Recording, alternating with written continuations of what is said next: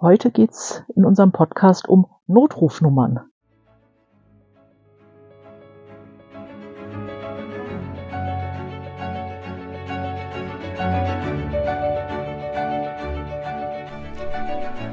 Schweres leicht gesagt. Der Podcast für Unternehmer, Personalverantwortliche und Betriebsräte zum Thema Trauer im Unternehmen. Mein Name ist Stefan Hund. Bevor wir starten, bitte ich dich, diesen Podcast zu abonnieren, damit du auch in Zukunft jede Folge direkt frisch auf deinen Podcast-Player bekommst. Wenn du eine Frage hast, die wir hier im Podcast ansprechen sollen oder einen bestimmten Gast einladen sollen, dann gib uns Bescheid. Am besten mit einer kurzen E-Mail über podcast.trauerimunternehmen.de. Und jetzt geht's los!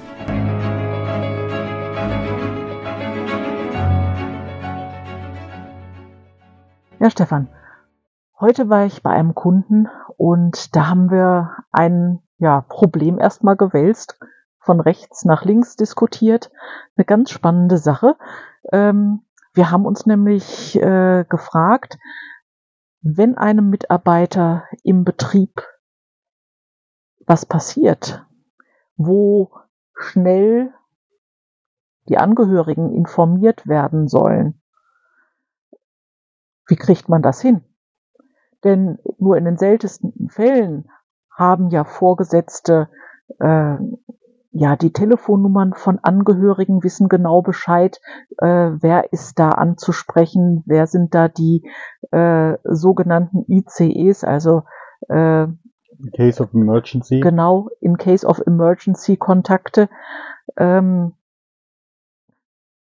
denn in den seltensten Fällen gibt es eine Liste davon im Betrieb. Das hat nämlich so ein paar äh, Nachteile. Erstmal, wer pflegt so eine Liste? Ja, hält, hält sie aktuell und wie oft? Denn mitunter gibt's da ja auch mal so kleine Verschiebungen im privaten Bereich. Vielleicht möchte man das auch gar nicht der, dem Vorgesetzten äh, mitteilen. Mitunter ist das auch ja gar nicht gewollt von den Mitarbeitern, dass die Vorgesetzten die privaten Kontaktdaten haben. Denn gerne in Mangelberufen, ich sag mal äh, Gastronomie, Pflege, da wird das gerne gemacht, dass wenn irgendwo sich eine Lücke auftut, äh, Mitarbeiter sich krank melden, äh, dann das Telefon geht, äh, fällt so unter dem äh, geflügelten Wort äh, holen aus dem Frei, weshalb da auch viele Mitarbeiter ihre privaten Kontaktdaten äh, dem den Vorgesetzten äußerst zögerlich nur mitteilen, beziehungsweise gar nicht.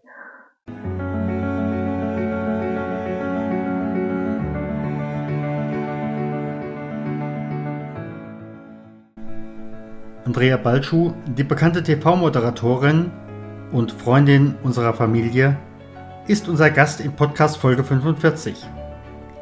Sie hat einen neuen Exklusivworkshop gestartet, Kommunikation in der Krise, Umgang mit der Presse.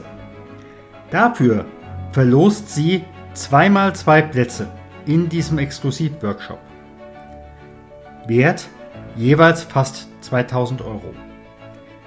Die Teilnahmebedingungen erfahrt ihr unter trauer-manager.de slash Gewinnspiel.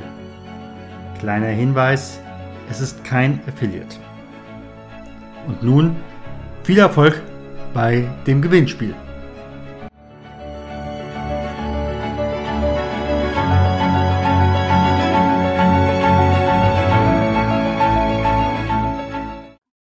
Ja klar, das kann berufliche Kontexte haben, weshalb man es nicht sagt. Zum Beispiel eben halt holen aus dem Frei.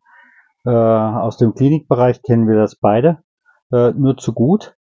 Aber es kann ja auch mal sein, äh, dass es eben halt auch innerhalb der Firma ähm, Bewegungen in Richtung äh, einem zweiten Büro gibt äh, oder weshalb man auch dann äh, manche Beziehungen nicht offenlegen will.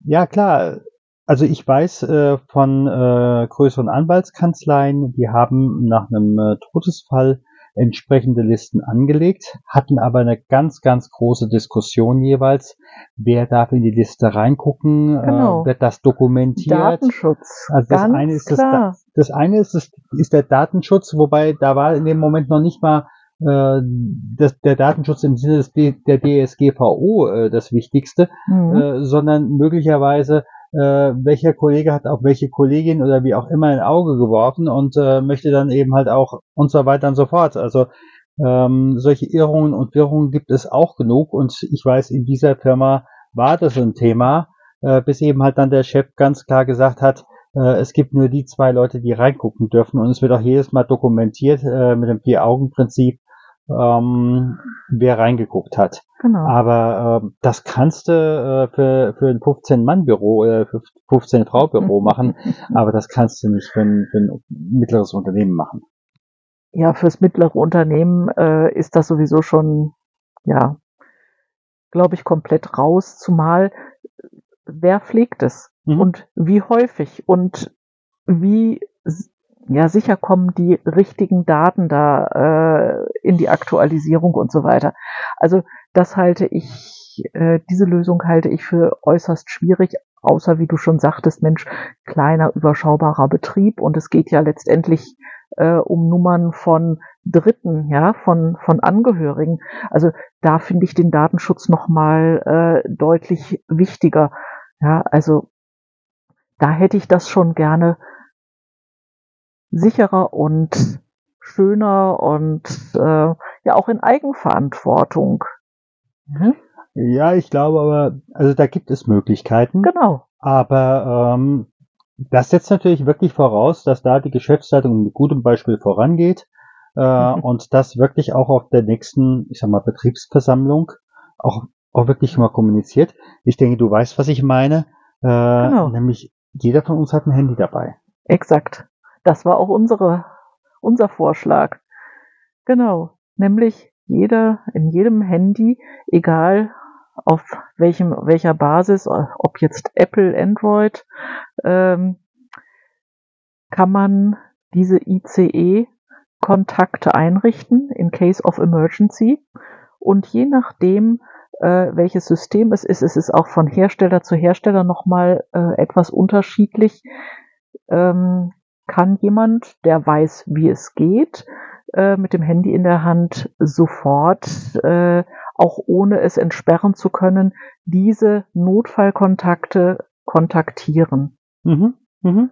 Also wir werden unter diesem äh, Video, äh, unter diesem Podcast, werden wir ein Video aus YouTube verlinken, wo wir gesehen haben, das wird sehr, sehr gut erklärt. Aber liebe Zuhörerinnen und Zuhörer, einfach mal an dieser Stelle, egal ob ich jetzt nun ein äh, iPhone habe, da heißt es äh, in der äh, Health App, dass ich da meine Notfallkontakte eingeben kann. In der Regel sind das zwei Stück. Diese werden aus dem normalen Kontakteordner besonders markiert. Und dann passiert Folgendes, wenn ich mein Handy entsperren will und eben halt nicht den Code habe, dann kann ich auf Notruf drücken und dann innerhalb von fünf Sekunden wird der Notruf ausgelöst, werden die äh, hinterlegten Nummern angerufen. Es kommt ein Film mit der Vorderkamera, mit der Rückkamera und eine, eine MP3 mit äh, Tönen und eine GPS-Ortung, sodass äh, dann eben halt wirklich auch bei ausgeschaltetem Bildschirm ein Alarm ausgelöst wird bei demjenigen, die da ähm, hinterlegt worden sind. Bei in den Android äh, Handys äh, äh, gibt es äh, geht das über Einstellungen und da gibt es einen Spezialpunkt auch über Notfallkontakte und da kann man bis zu vier Notfallkontakten je nach äh, Betriebssystem äh, im Android-Bereich eingeben und auch dann wird sofort ausgelöst und ja, in dem Moment kann man die wichtigsten Kontakte oder zumindest diejenigen, die der Verunfallte am wichtigsten hält, direkt anrufen. Man kriegt Informationen, was vielleicht auch der Verunfallte auf jeden Fall noch haben muss an medizinischer Unterstützung oder wenn es im schlimmsten Fall ist, es geht um letzte Worte. Und in dem Moment sollte man keine Zeit verlieren. ja, wie gesagt, wir werden das auf jeden Fall mit dem Video hier unten dran verlinken. Und äh, wie ist das, Heinke, jetzt bei deinem Kunden? Ihr habt das jetzt besprochen. Kann ich mir das auch so vorstellen, dass sie dann auf der nächsten Betriebsversammlung dann auch nochmal sagt, so und so läuft es äh, mit äh, dem Beamer und äh, einfach, dass es jeder mal gemacht hat. Denn wenn es keiner eingegeben hat, dann kann ich draufdrücken, was ich will.